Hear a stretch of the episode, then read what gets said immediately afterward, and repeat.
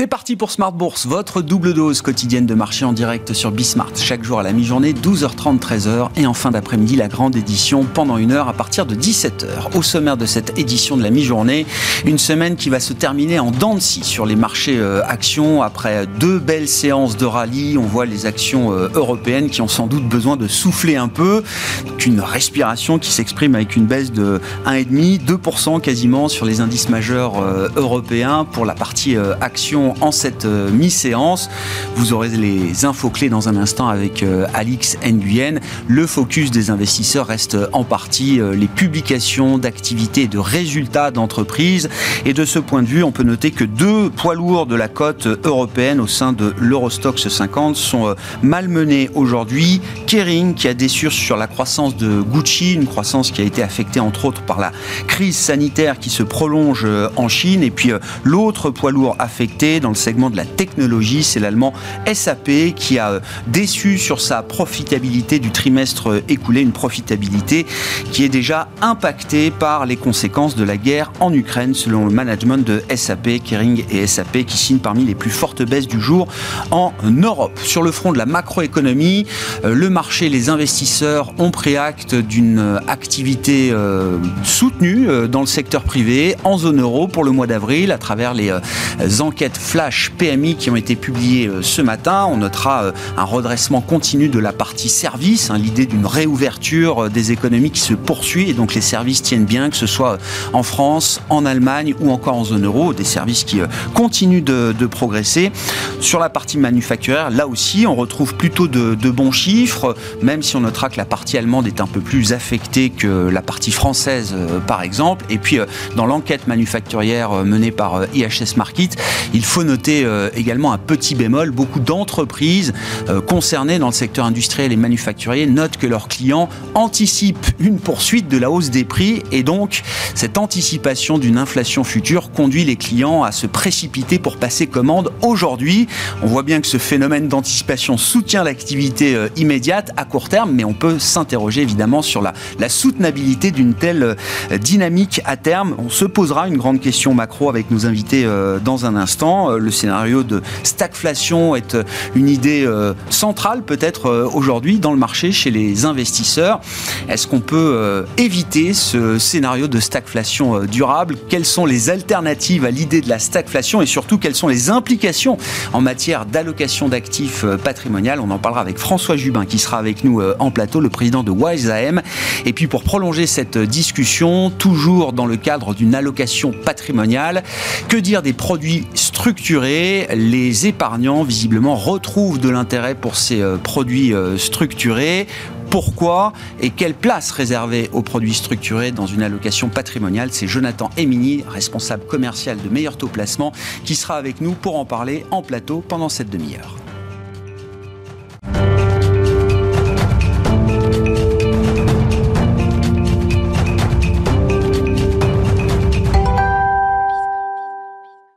Des indices européens à mi-séance en cette euh, dernière journée de bourse de la semaine qui sont en train d'effacer une partie des gains euh, réalisés ces deux derniers jours. Les infos clés aujourd'hui, c'est avec Alix Nguyen. Les hausses des deux dernières séances sont désormais de l'ordre du souvenir. L'indice parisien s'inscrit dans le rouge vif, à l'instar de Wall Street hier, elle-même amochée par la perspective d'un net durcissement de la politique monétaire de la Fed. Une nouvelle donne qui altère un bon début de saison de résultats d'entreprise. Pour Jérôme Powell, donc, il serait approprié de bouger un peu plus rapidement. Pour rappel, ce dernier s'est exprimé hier aux côtés de Christine Lagarde à l'occasion d'un débat au FMI. Le président de la Fed a confié qu'une hausse d'un demi-point est sur la table pour la prochaine réunion du comité de politique monétaire en mai. Il s'agissait donc de cette dernière intervention publique avant la réunion en question prévue les 3 et 4 mai. Jérôme Powell a rappelé que la priorité absolue de l'institution est celle de restaurer la stabilité des prix. L'effet s'est avéré immédiat puisque le S&P 500 a terminé en baisse d'1,5% et le Nasdaq de 2,1%. À noter qu'en zone euro, l'amélioration en avril plus marquée que prévu de l'activité du secteur privé euh, ne suffit pas à adoucir la tendance. L'indice a progressé de 0,9 points à 55,8 en données préliminaires, soit son meilleur niveau depuis 7 mois. Sur le plan des valeurs à suivre, aujourd'hui, le titre de Kering chute. Le groupe a publié un chiffre d'affaires en hausse de 27,4% au premier trimestre. Les bonnes performances d'Yves Saint-Laurent et des petites marques ont compensé le ralentissement de sa marque phare Gucci, faisant elle-même les frais des mesures de confinement en Chine. Renault est en baisse. Le constructeur confirme ses objectifs annuels alors que ses revenus ont reculé de 2,7% au premier trimestre, pénalisé par la pénurie de semi-conducteurs et la chute de son activité en Russie. Et puis Casino progresse. Le distributeur a renoué avec la croissance de ses ventes au premier trimestre grâce au Brésil, son deuxième marché. En France, en revanche, la contraction de son activité a ralenti. Tendance, mon ami, c'est euh, chaque jour les infos clés de marché, deux fois par jour à 12h30 et 17h avec Alix Nguyen dans Smart Bourse sur Bismart.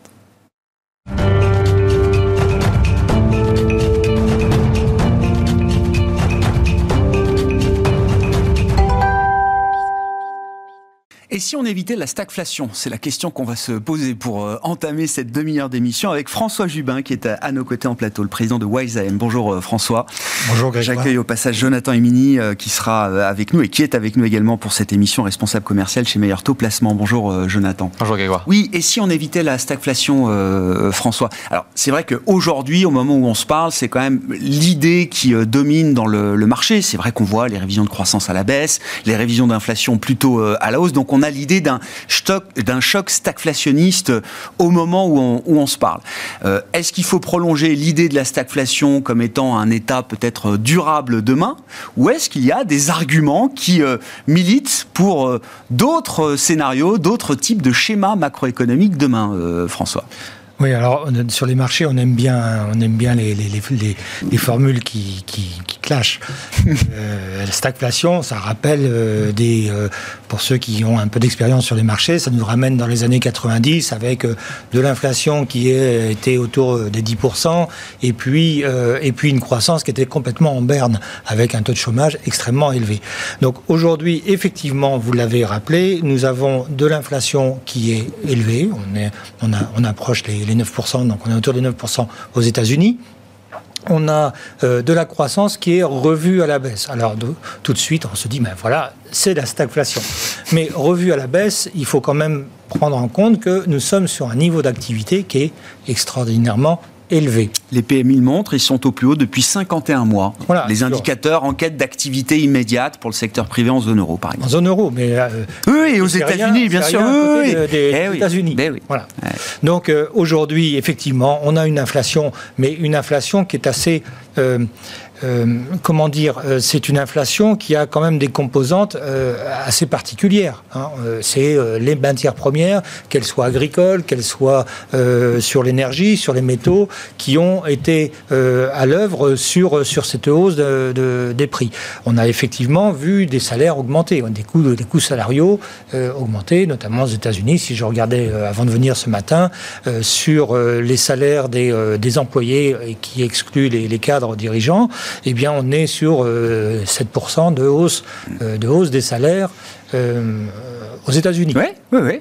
Donc ça fait un peu peur. On se dit, voilà, ça y est, on va encore enclencher une boucle prix-salaire, et puis les, salaires augmentent, donc ça va être répercuté dans les prix, les prix vont augmenter, donc les gens, vont demander un peu plus de, salaire. Donc on, commence à, avoir peur de tout ça. mais si on regarde un peu dans le détail, on a quand même quelques statistiques aujourd'hui qui sont, euh, qui sont euh, rassurantes sur, euh, sur la partie de l'inflation, justement.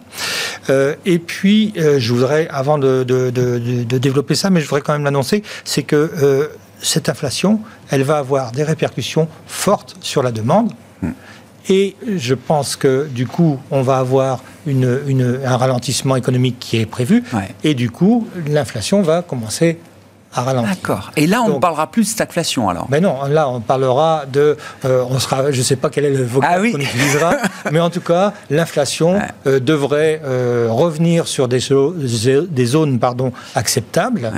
ça veut dire quoi, des zones acceptables? Eh bien, si vous regardez les break-even d'inflation, c'est-à-dire ce que, ce que prévoit le marché obligataire aux États-Unis, on est aujourd'hui autour de 3% sur l'inflation à long terme. Voilà. Donc, l'inflation qui est aujourd'hui euh, perçue comme être l'inflation de long terme, c'est du 3%. Hmm. Donc vous voyez, de 10 à 3, on revient quand même sur des choses très claires. Euh, voilà, qui, sont, sont, acceptables. Ouais, ouais.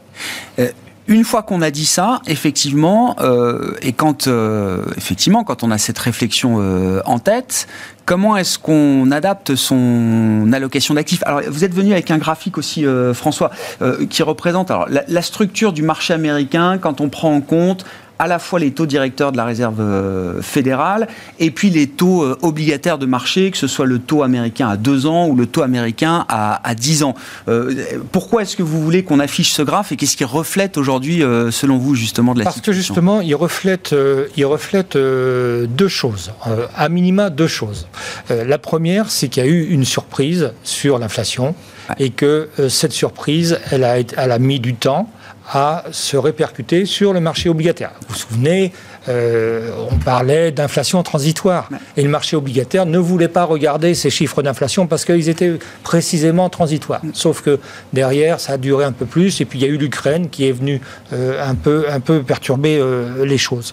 Donc on s'aperçoit que le marché a réagi de façon extrêmement violente. Et le marché obligataire euh, c'est un, un, fait. Euh, euh, je rappellerai juste que les obligations d'État américaines à 10 ans, mais si on prend les obligations d'État de la zone euro également à 10 ans, eh bien, en termes de performance depuis le début de l'année, elles sont en moins-value de l'ordre de 7%. Oui. C'est l'ordre de grandeur. Oui, oui, vous voyez le, le, choc que ça... On a perdu plus sur de l'obligataire sans risque que sur certains marchés actions, pour dire les choses simplement. Exactement. Ce qui n'est pas anecdotique. Et on a perdu sur des valeurs de croissance dont les multiples était sans doute un peu élevé. Euh, pas mal d'argent parce que précisément à cause de ces taux d'intérêt. Ce n'était pas que les entreprises étaient remises en cause, mais simplement euh, la valorisation à laquelle on est prêt à les acheter dans un univers de taux d'intérêt euh, plus élevé, c'est plus la même chose. Donc on a, on a cette surprise, ça c'est le premier message, c'est une grosse surprise. Et puis le deuxième message, c'est que finalement aujourd'hui on a un, marché où les taux 2 ans sont à peu près au même niveau que les taux à 10 ans. Vous voyez, la courbe orange, elle, a, euh, elle, est, elle est sur, euh, euh, quasiment sur la courbe bleue. Donc on a une courbe qui est plate. C'est l'expression consacrée. Et, donc, et, ça, ça veut dire quoi? Ben, Ça veut dire que derrière, il y a des anticipations sur l'activité et sur l'inflation qui, sont qui sont beaucoup plus en retrait que ce que nous donnent les, chiffres actuels. Donc il y aura une normalisation de la demande et donc une normalisation de l'inflation. ça reste quelque chose que le marché, euh, dont le marché est convaincu aujourd'hui. Euh, voilà. Alors ça, c'est les marchés. Ça, c'est les marchés. Donc, c'est les gens qui prennent des positions aujourd'hui en se projetant sur l'avenir. Euh, et puis après, on a la Banque centrale. Et la Banque centrale, elle, elle, elle est un peu obligée d'attendre les données pour pouvoir réagir. Et on voit la Banque centrale, donc c'est la courbe verte avec euh, le, précédent, le précédent cycle de, de, hausse des taux, où on a ce petit escalier qui monte gentiment euh, au fil, au fil des, années, entre 2016 et 2018 pour la, la, la, phase précédente.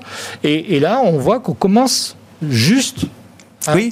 Oui, là c'est la première marche, marche seulement qu'on a attaquée. Hein. Et euh, tout à l'heure, on a entendu qu'au mois de mai, on aura peut-être encore une marge de 50 centimes. Voilà. Donc on va commencer euh, dans, les, dans les mois à venir à voir ces marches d'escalier.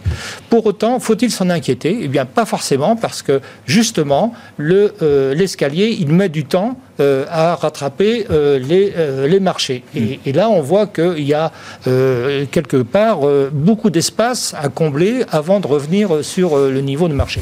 Donc, il est vraisemblable que il faut, il faut garder quand même quelques réserves, mais il est vraisemblable que finalement, eh bien, on ait fait sur les marchés obligataires l'essentiel de, du parcours sur la hausse des taux et que on a connu des moments où les taux des euh, banques centrales progressaient, étaient en hausse, sans pour autant que les marchés obligataires ne s'en inquiètent. partant de cette idée-là, comment est-ce qu'on construit, euh, dans l'anticipation des prochains mois, des prochains trimestres, une allocation d'actifs euh, aujourd'hui, euh, François? Alors, si, si nous restons, on, peut rester déjà sur cette thématique, sur, sur la thématique de l'inflation et des taux, eh bien, je dirais que si nous estimons une accalmie sur euh, l'inflation et sur les taux d'intérêt et voire un ralentissement sur l'économie, eh bien les secteurs qui nous semblent les plus euh, appropriés, ce sont les valeurs de croissance qui, ont, qui sont sur une thématique séculaire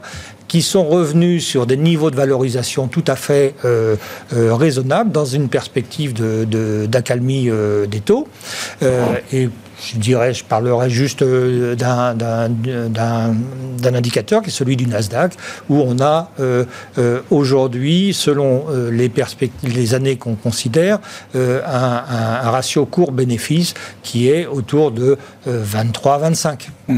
23-25 laisse ça nous laisse euh, du 4% de rendement des, des, profits, rendement des profits qui vont eux-mêmes être indexés sur, euh, sur, euh, sur les prix et la croissance.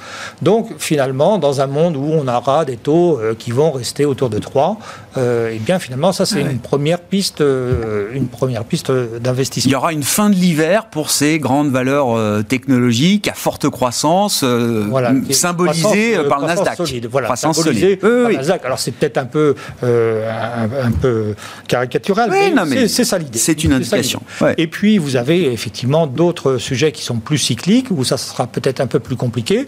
Et euh, je vois que vous avez un sujet sur les structurés. Nous, on a, on a effectivement euh, euh, on a une appétence à aller dans les, les dans, dans, les sujets un peu plus cycliques, où on a des valorisations qui sont aujourd'hui très attractives, mais il ne faut pas oublier ce qu'on appelle le, value trap, c'est-à-dire quand c'est pas cher, ben on l'achète, mais on peut rester comme ça très longtemps, pas cher. Mm. Eh bien, l'intérêt des produits structurés sur des thématiques, euh, sur des, axes d'investissement, euh, actions euh, qui sont autour du, de, la value, eh bien, on peut trouver justement des primes d'options qui nous permettent d'avoir des coupons satisfaisants.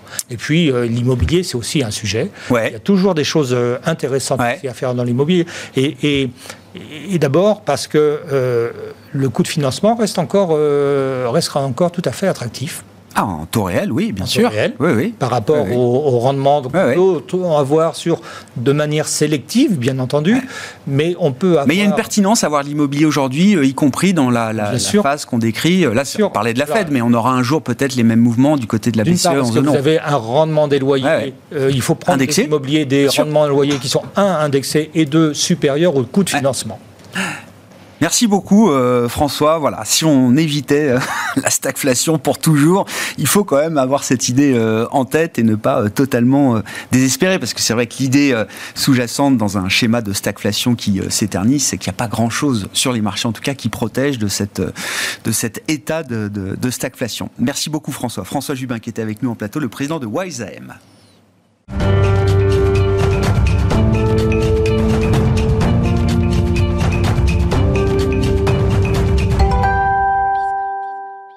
Oui, François qui a commencé à dévoiler le sujet des structurés dont on parle avec vous, euh, Jonathan Emini, je le rappelle, responsable commercial chez Meilleur Taux Placement. Toujours dans cette idée d'allocation d'actifs, d'allocation euh, patrimoniale, hein, c'est euh, le terme que vous défendez évidemment pour le compte de, vos clients. la question c'est quelle place pour les, structurés, mais rappelons peut-être ce qui caractérise un produit structuré. Et puis je le disais, ce sont des produits qui sont tombés en disgrâce quand même il y a quelques années, avec pas mal d'accidents autour de certains produits structurés. Et vous notez un regain d'intérêt de la part euh, des clients épargnants de meilleur taux placement, euh, Très Jonathan. Effectivement, euh, comme, comme le disait François, on, a, on retrouve de l'appétence sur le produit structuré. donc il y a eu plusieurs noms, fonds à formule, le MTN, qui a été très utilisé par les institutionnels dans les années 2000 et effectivement est tombé un peu en disgrâce sur, par quelques formules hein, qui ont pu être exagérées. On retrouve aujourd'hui de l'intérêt. Alors le produit structuré, qu'est-ce que c'est. Euh, donc c'est un contrat à durée déterminée dans lequel on va aller euh, prendre euh, un indice une valeur, un sous-jacent. Mhm. on va aller définir en amont, donc c'est autodéterminé, donc l'épargnant il sait dès lors qu'il souscrit pour quelle durée, quel est le coupon, donc quel est le rendement qu'il va avoir et quelles sont les contreparties. Donc les contreparties, ça peut être évidemment une protection du capital à l'échéance euh, partielle, donc moins 10, moins 20, moins 30, moins 40. Ça peut être une protection également du coupon. Euh, et on observe que depuis deux ans et demi, depuis le Covid, parce qu'on a retrouvé de la volatilité, cet indice de peur sur les marchés qui nous permet, et qui permet aux structureurs d'aller retrouver des formules qui ont du sens, un, regain d'intérêt, une appétence de la part des, des, épargnants sur des produits qui leur permet toujours dans une allocation d'actifs, et je le rappelle, c'est évident, il faut être conseillé, il faut redéfinir son, euh, son profil d'investisseur, son niveau de risque et sa durée d'investissement. Donc ça, c'est un prérequis évident euh, à l'utilisation des unités de compte de manière générale et du produit structuré. Mais une fois qu'on a défini cela, avec la baisse euh, notable des fonds euros, dans les contrats assurance vie notamment, parce que c'est le produit structuré peut tout à fait se loger dans un contrat assurance vie, on retrouve de l'intérêt pour un produit qui permet d'avoir un rendement qui aujourd'hui, en fonction des, formules, donc euh, euh, évidemment, euh, et du sous-jacent notamment, nous on ira, nous chez Meilleur Taux Placement, on ira privilégier donc des paniers de valeur, des indices, type de l'Eurostock 50, du Transatlantique 80, des choses qui permettent d'avoir une, diversification patrimoniale, et on va aller chercher des produits avec une protection du capital, mmh. puisque c'est important. L'épargnant, il, a besoin de, pouvoir se projeter avec un, rendement intéressant, mais également de, pouvoir être protégé à l'échéance. Et on trouve aussi des formules aujourd'hui, avec le regain de cette volatilité avec des protections à l'échéance du coupon également. C'est-à-dire que même si les marchés baissent de 10, 20, 30, voire jusqu'à 40%, on peut arriver quand même à avoir son coupon de 5, 6, 7, 8%. Donc il y a vraiment aujourd'hui un, réel intérêt et on le ressent chez nous et on arrive à, restructurer des produits euh, euh, qui ont du sens. Ce sont des produits euh, avec des durées de vie assez longues?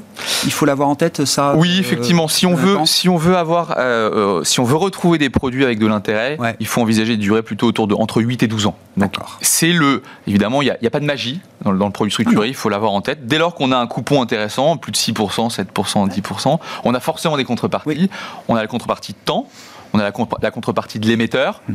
Aujourd'hui, euh, on a euh, le risque systémique bancaire est quand même largement euh, différent de ce qu'il a été. Donc, on a, si on prend des, émetteurs connus, BNP, SocGen, on a vraiment un risque qui est, assez faible.